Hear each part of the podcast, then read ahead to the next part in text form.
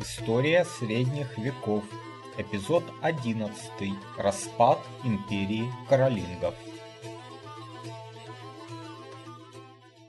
Добрый день, я Валентин Хохлов, и мы продолжаем цикл передач об истории средних веков. А, в позапрошлом выпуске мы поговорили о начале правления династии каролингов, о Пепине Коротком и Карле Великом, а, а сейчас давайте посмотрим, что же происходило с империей франков при их преемниках. Итак, Карл Великий умер в январе 814 года, а до этого в 810 и 811 годах умерли два его старших сына, Карл Юный и Пепин Италийский. А, и таким образом в, к 813 году остался единственный наследник Людовик, младший сын императора, э, и старый э, король короновал его как э, короля франков и императора в этом году. Сам как бы так удалился, уже отошел от дел и вскоре в январе 814 года умер.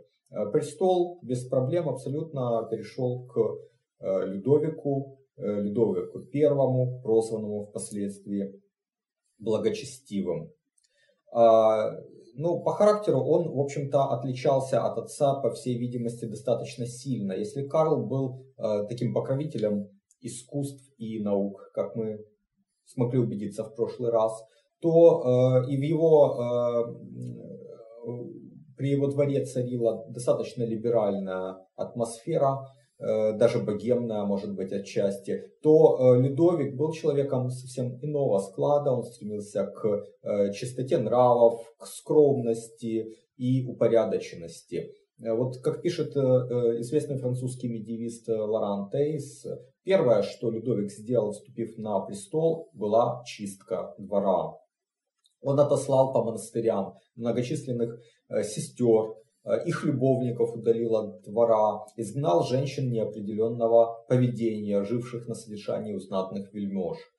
Э, он также удалил приближенных Карла Великого и Пипина Италийского, деятелей каролингского возрождения, о которых мы говорили в прошлый раз.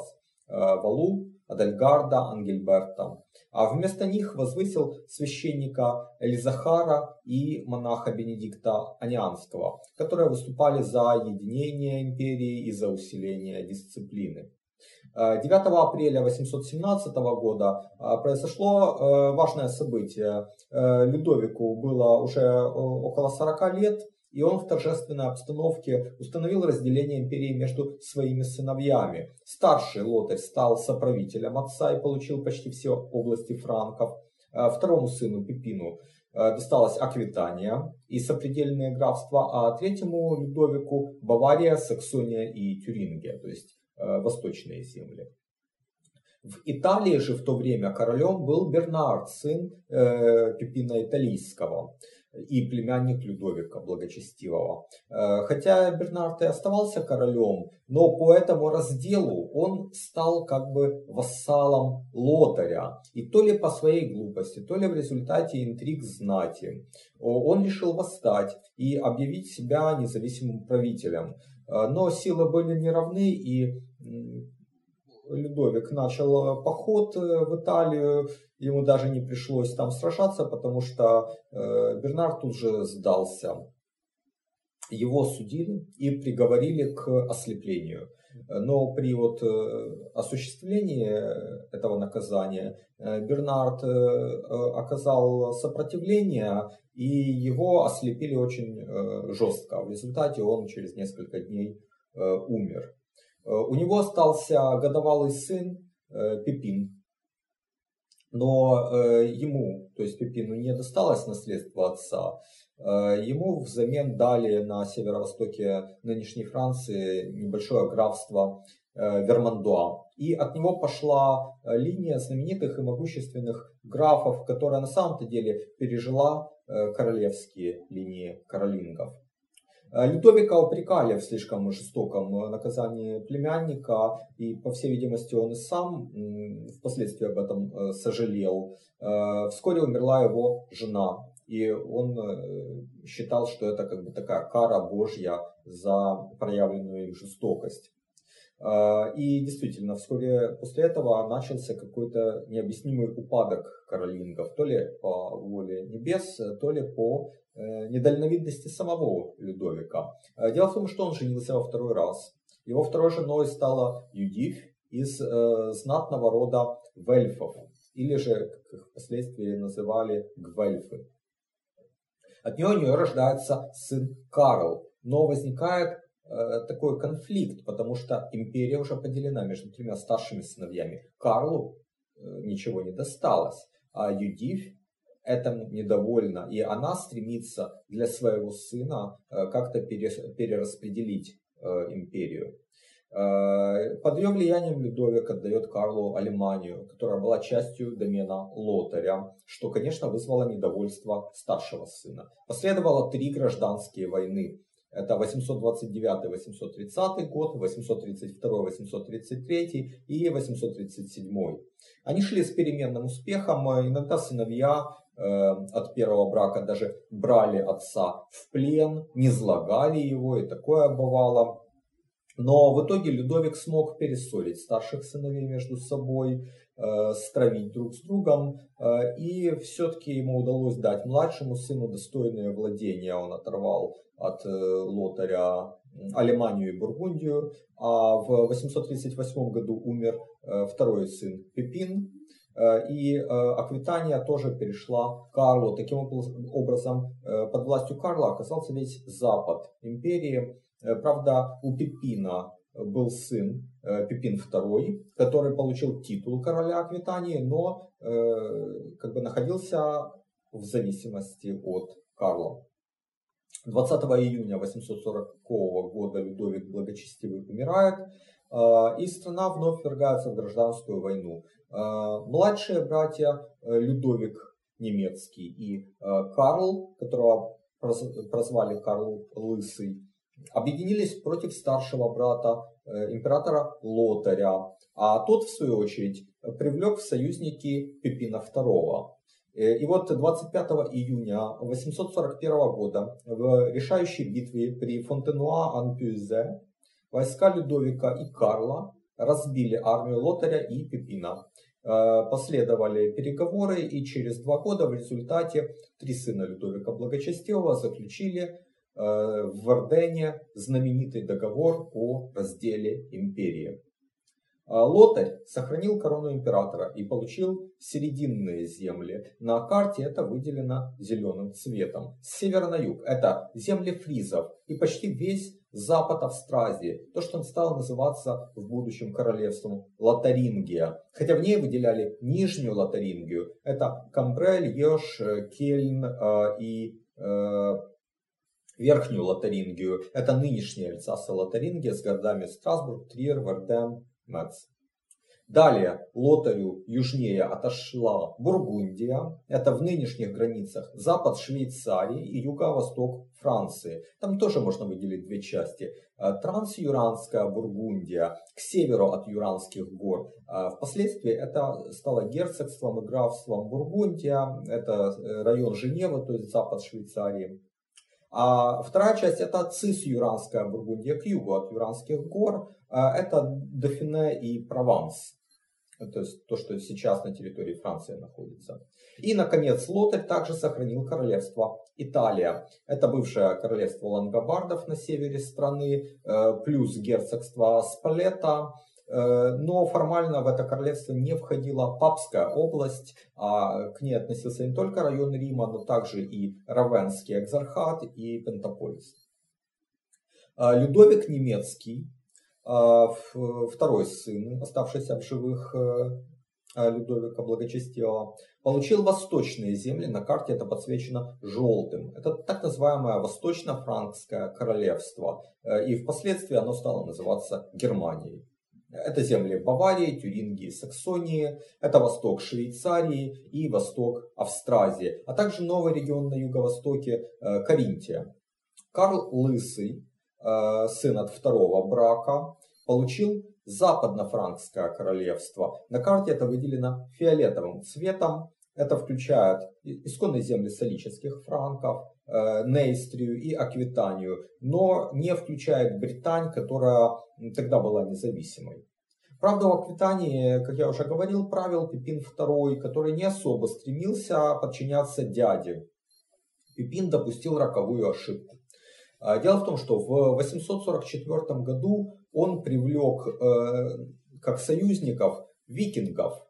А, викинги к тому времени, они уже совершали набеги и на север, и на запад, но в основном на прибрежные районы. Они не заходили вглубь э, континента. А, а вот Пипин э, как бы убедил их, и под его эгидой они совершили набеги на внутренние земли Галлии. То есть они стали периодически грабить Пуатье, Ангулем, Переге, Лимож, Клермон. Э, хотя Карлу удалось захватить Пипина в плен в 851 году и заточить его в монастырь.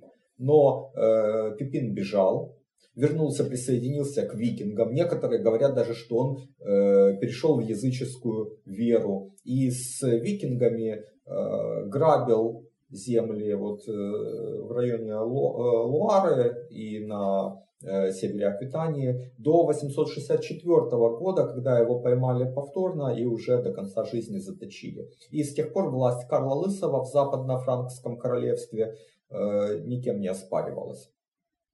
Император Лотарь умер в 855 году, и его земли, то есть срединные земли, были в свою очередь разделены между тремя его сыновьями.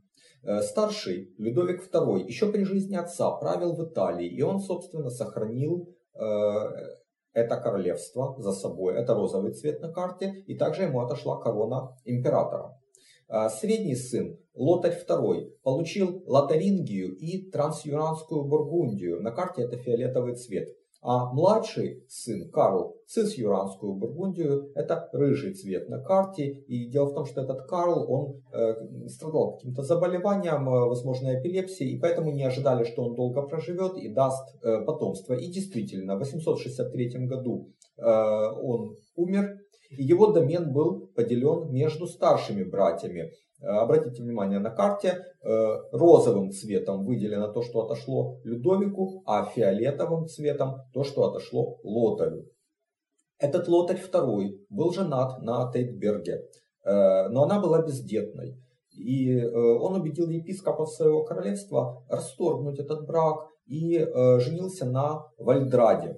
Однако его дяди Карл Лысый и Людовик Немецкий в силу политических интересов убедили папу Николая признать развод недействительным, а детей лотаря от Вальтрады, соответственно, незаконнорожденными, ну, так, чтобы у него не было наследников. С следующим папой Адрианом Лотарь не успел договориться, он э, начал переговоры, но умер в 869 году э, фактически без э, законнорожденных детей, хотя его сын Гуго, как мы увидим, потом воевал за наследство отца. Но земли должны были по-хорошему отойти императору Людовику II. Проблема была в том, что император э, был занят войной на юге Италии, он стремился э, подчинить э, весь полуостров своему влиянию. Этим воспользовались дяди. Карл Лысый и Людовик Немецкий просто взяли и поделили королевство Лотаря II между собой. Это произошло в 870 году, и это был второй важный раздел империи Карла Великого. Людовику Немецкому досталась большая часть Лотарингии, на карте его владения показаны зеленым цветом, а Карл Лысый получил лишь э, кое-что на западе. Э, Лотарингии это выделено красным цветом, но обратите внимание, что он под шумок также оторвал э, куски в Бургундии. Император Людовик II вскоре умер. Это было 12 августа 875 года. У него также не было сыновей. Единственная его дочь вышла замуж за э, Базона, графа в Провансе. Запомните это имя, мы еще с ним встретимся. А ситуация на западе и востоке империи на момент смерти Людовика II была противоположная. В этом смысле меня всегда вот удивляло, как так случилось, что э, в 9-12 веках Германия была единой, с достаточно сильной королевской властью, а вот Франция, напротив, была раздроблена, и власть короля э, была очень слабой. А вот с 13 века все стало ровно наоборот. И моей гипотезой является то, что в королевстве Людовика Немецкого были земли, в которых власть франков установилась сравнительно недавно на тот момент. Местная знать там была явно в подчиненном положении, а франкская знать еще не успела закрепиться на тех землях. А вот если мы возьмем Галлию и Нейстрию, и Аквитанию, и Бургундию в каком-то смысле, то это все земли, которые франки покорили уже давно. И там уже на этих землях э, укоренились знатные франкские династии, которых мы сейчас все больше и больше будем встречать. И, соответственно, они чувствовали себя уже очень независимо и э, оказывали сильное сопротивление правителям. Э, в результате Людовик на Востоке правил более-менее спокойно, э, хотя он совершил типичную ошибку каролингов и мировингов. Он разделил после смерти свой домен э, среди сыновей. Даже еще при жизни он это сделал. Старшему э, Карломану достался юго-восток. Бавария и Каринтия. На карте это выделено синим цветом. Среднему, Людовику-младшему, весь север. Саксония, Тюрингия, Франкония. Так стали называть землю репурианских франков. И на карте э, вот весь домен Людовика-младшего выделен зеленым а младшему сыну э, Карлу, которого стали впоследствии называть Карл Толстый, достался юго-запад. Это Швабия и Раэтия. На карте выделено розовым. Э, на западе Карл Лысый, хотя и победил Пипина II, но находился в окружении могущественных, знатных франков, э, которые стремились вести себя весьма независимо от короля. Это такие представители знати, как Бернард Плантвилю в Лимузене и Аверне. Его тезка Бернард, э, граф Готской марки, то есть бывшей Септимании. Напомню, что эта э, область когда-то была в Вестготском королевстве. Далее, Раймон Тулузский и его сын Бернард II, от которых происходят графы Тулузы. Э, и графы Рамнульф I и Рамнульф II из Пуатье, от которых пошел род герцогов аквитанских. Наконец, в Нейстре набирает силу Роберт Сильный. Э, первоначально э, он был графом в Туре, помогал королю в его борьбе против врагов, получил графство в Мэне и Анжу. Карл не, не преуспел в покорении Британии в 845 году. Он был разбит, взят даже в плен британским герцогом Номиноя, а впоследствии также разбит его сыном Эриспоя.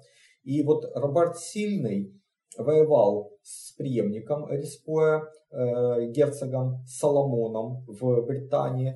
Э, потом он, наоборот, восставал против короля Карла, потом помирился с королем Карлом. И в итоге Карл просто дал э, этому могущественному Франку титул маркграфа Нейстрии, для того, чтобы он защищал его, в том числе от герцогов Британии.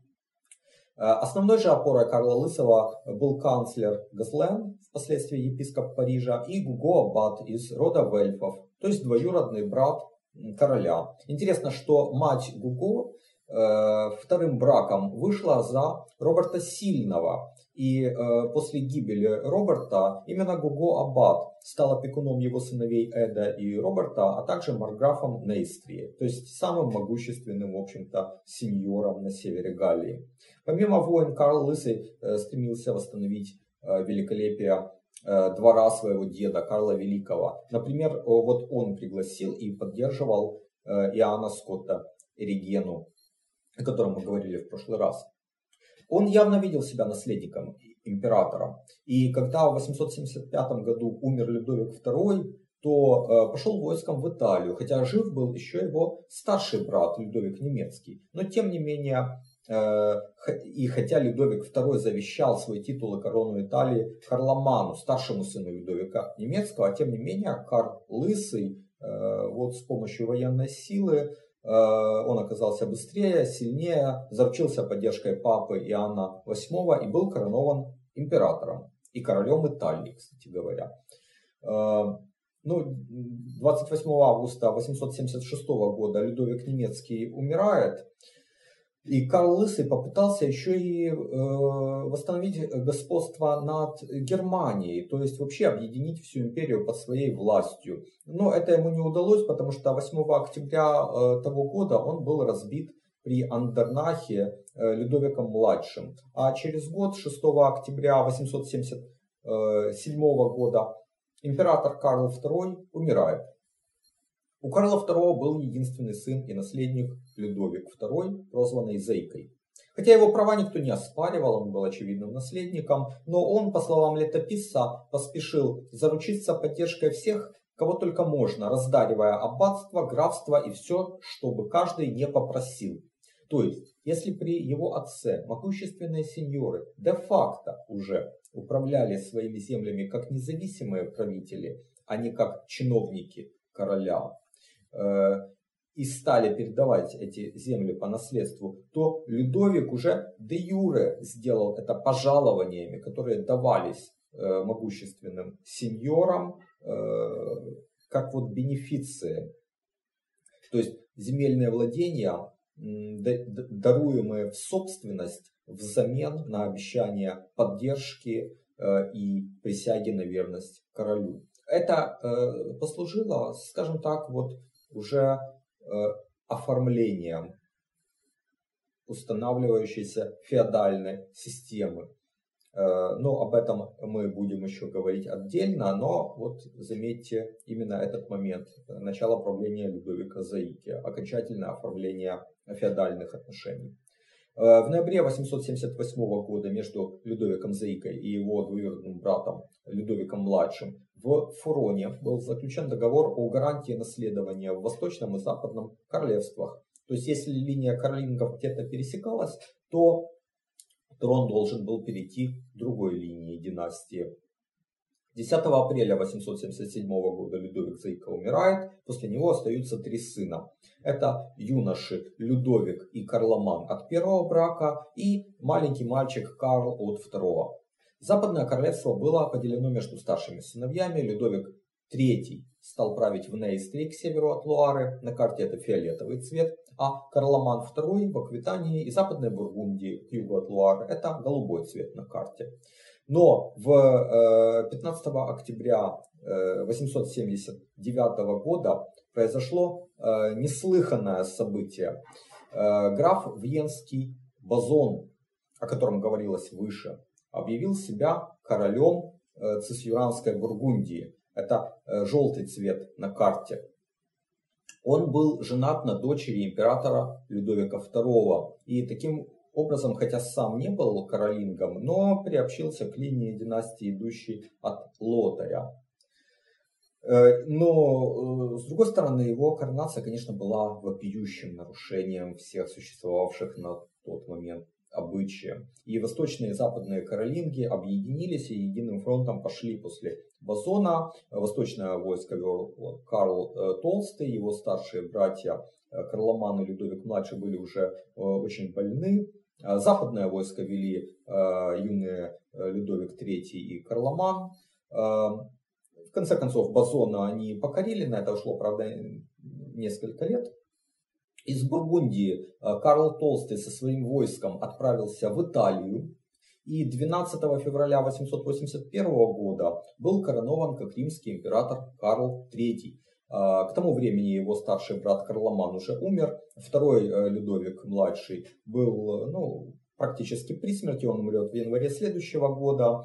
И вот на, на карте владения Людовика младшего закрашены зеленым, а владения Карла красным. Но уже с 882 года э, Карл Толстый единолично владеет Восточным королевством, Италии и Бургундии. То есть вот зеленый, красный, желтый цвета э, на карте это все стали владениями Карла Толстого на Западе э, Людовик III и Карломан оказались достаточно энергичными и способными королями в той непростой обстановке, которая сложилась в Галлии. А дело в том, что с 880 года э, резко активизировались набеги на, э, викингов на север страны.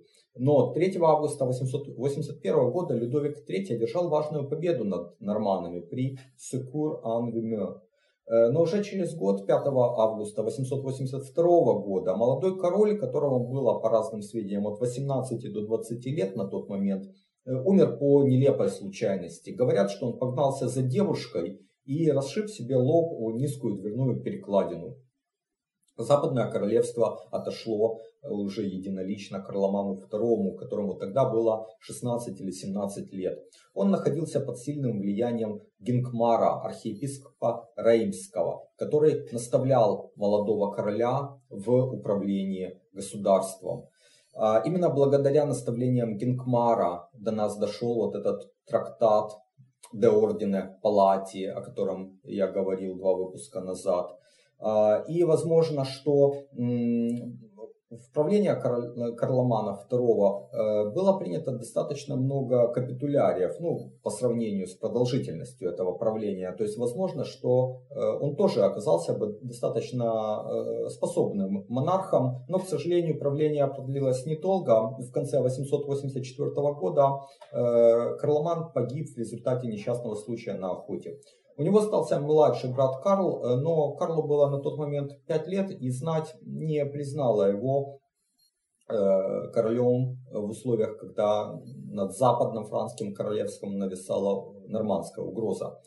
Э, в 885 году корону западного королевства получил Карл III, который уже к тому времени владел Италией, Бургундией и Восточно-Франкским королевством, и также был императором под его э, эгидой таким образом объединились все земли э, Карла Великого, его прапрадеда.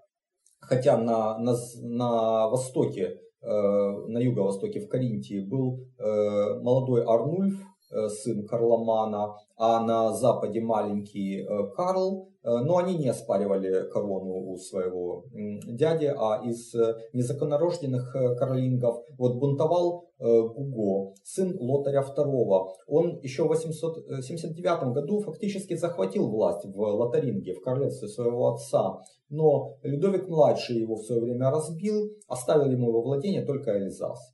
Гуго продолжил свои интриги, он вошел в союз с викингами, э, но в 885 году заговор Гуго был раскрыт Карлом Толстым, и он приказал ослепить этого Гуго и убить вождя норманов Готфрида.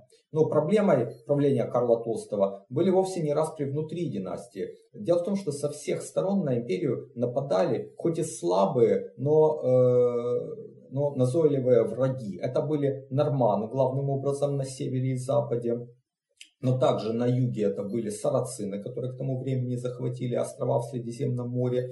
А на юго-востоке появился новый враг, это венгры, которые к тому времени они пришли из Азии и захватили бывшую римскую провинцию Паннония, нынешнюю Венгрию.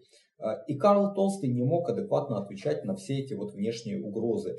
К времени его правления знать, особенно в Галлии и в Италии, прочно закрепилась на своих местах. И они не горели желанием по призыву короля идти куда-то на другой конец империи. У них были свои земли, они в первую очередь защищали свою собственность. А, и Карл, э, конечно, имел какие-то собственные ресурсы, у него были верные люди, но ему приходилось метаться из конца в конец огромной империи и заниматься постоянным тушением пожаров. И в основном это получалось плохо. Он бегал из конца в конец империи и постоянно опаздывал, демонстрируя свою беспомощность перед лицом внешних угроз э, и подрывая авторитет центрального правительства.